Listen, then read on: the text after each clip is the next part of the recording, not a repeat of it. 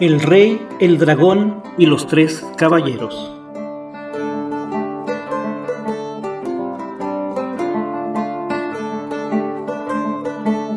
Hace muchos años, en épocas muy antiguas, cuando todavía existían castillos, dragones, princesas y caballeros, se contaba una historia que muchas personas creían que se trataba de un cuento, un mito o una leyenda, pero con el devenir del tiempo todo resultó ser una verdad innegable.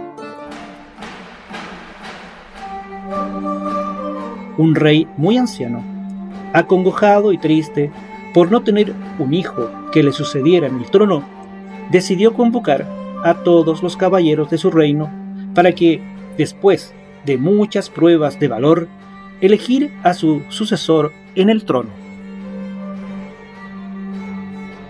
El decreto real se promulgó un día lunes y el día viernes todo el reino estaba informado de lo que el rey solicitaba, encontrar a un heredero. Desde el norte y desde el sur y desde el este y desde el oeste llegaron caballeros. Unos eran muy elegantes, otros muy pobres, algunos eran gordos y otros muy pequeños, pero todos eran valerosos, valientes y muy guerreros. De entre todos los caballeros había tres hermanos, que venían de las regiones más apartadas del reino, desde las zonas menos conocidas por el rey y por la corte, lo que llamó mucho la atención a todos, porque nunca nadie había venido desde esas tan lejanas tierras. Como los caballeros eran muy pocos, el rey decidió reunirlos en torno a una mesa redonda. Así podría verlos a todos y hablar con ellos en un ambiente más cordial y amistoso. Una vez, sentados en torno a la mesa, todos conversaban y reían mientras esperaban a que llegara el monarca.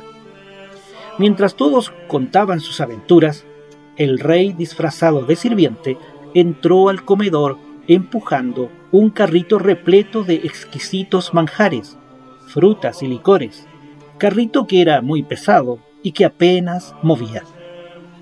Entonces, uno de los caballeros, viendo que el anciano sirviente no podía empujar ese pequeño carro, se puso de pie y ayudó al anciano a acercar ese carro a la mesa. Un rato después, el secretario del rey fingió ser otro sirviente e ingresó con una gran bandeja repleta de copas muy finas para ser usadas en el brindis. A pedido del rey, el sirviente debía fingir una caída para que todas las copas cayeran y se quebraran. Imagínense ustedes, cuando el sirviente fingió un tropiezo y cayó al suelo, quebrando una gran cantidad de estas. En medio de aquel ruido y de las risotadas que esto causó, otro caballero reaccionó muy rápidamente. Ayudó al sirviente a ponerse de pie y recogió las copas intactas poniéndolas sobre la mesa. Mientras el rey observaba a los caballeros por medio de un agujero hecho en el ojo de una de las tantas pinturas que se encontraban en uno de los muros del salón, un suceso inesperado aconteció en medio del gran comedor, situación que puso a prueba a todos los caballeros reunidos. En medio de risas y conversaciones, el techo de aquella parte del castillo cedió por el peso de un enorme dragón que hizo que gran parte de la techumbre cayera sobre los ahí convocados. Algunos lograron advertir el peligro y lograron escapar hacia las puertas. Otros se refugiaron bajo la mesa, pero uno de ellos, el más joven, sacudiéndose el polvo y poniéndose de pie, desenvainó su mandoble, su espada, y arremetió contra el dragón que prontamente se aprestaba a atacarlos a todos. El rey, admirado por la valentía del joven, llamó a su guardia personal y juntos las emprendieron contra el feroz animal. Las garras del dragón eran muy afiladas y pronto varios soldados del rey yacían muertos, con sus armaduras destrozadas. El joven caballero junto al rey y a pocos soldados que aún sobrevivían se lanzaron contra el dragón corriendo y blandiendo sus enormes mandobles para atravesar el corazón del alemán.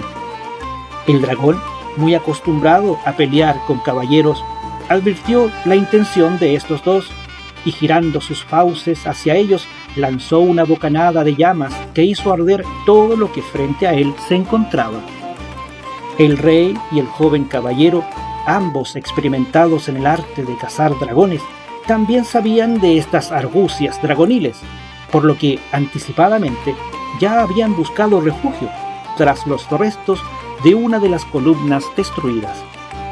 Fue en ese momento que desde los escombros otros dos caballeros, algo mayores, las emprendieron contra el dragón de manera súbita y certera, logrando enterrar sus armas en el corazón de la bestia, la que murió casi de manera instantánea y sin sufrimiento. Al término de cruenta batalla, el rey ya tenía no a un heredero, sino que a tres, tres hermanos que de tierras lejanas llegaron no a contar aventuras, más bien a enseñar el valor, la compasión y la humildad a todo el reino. Este fue un cuento de Malmus Rassa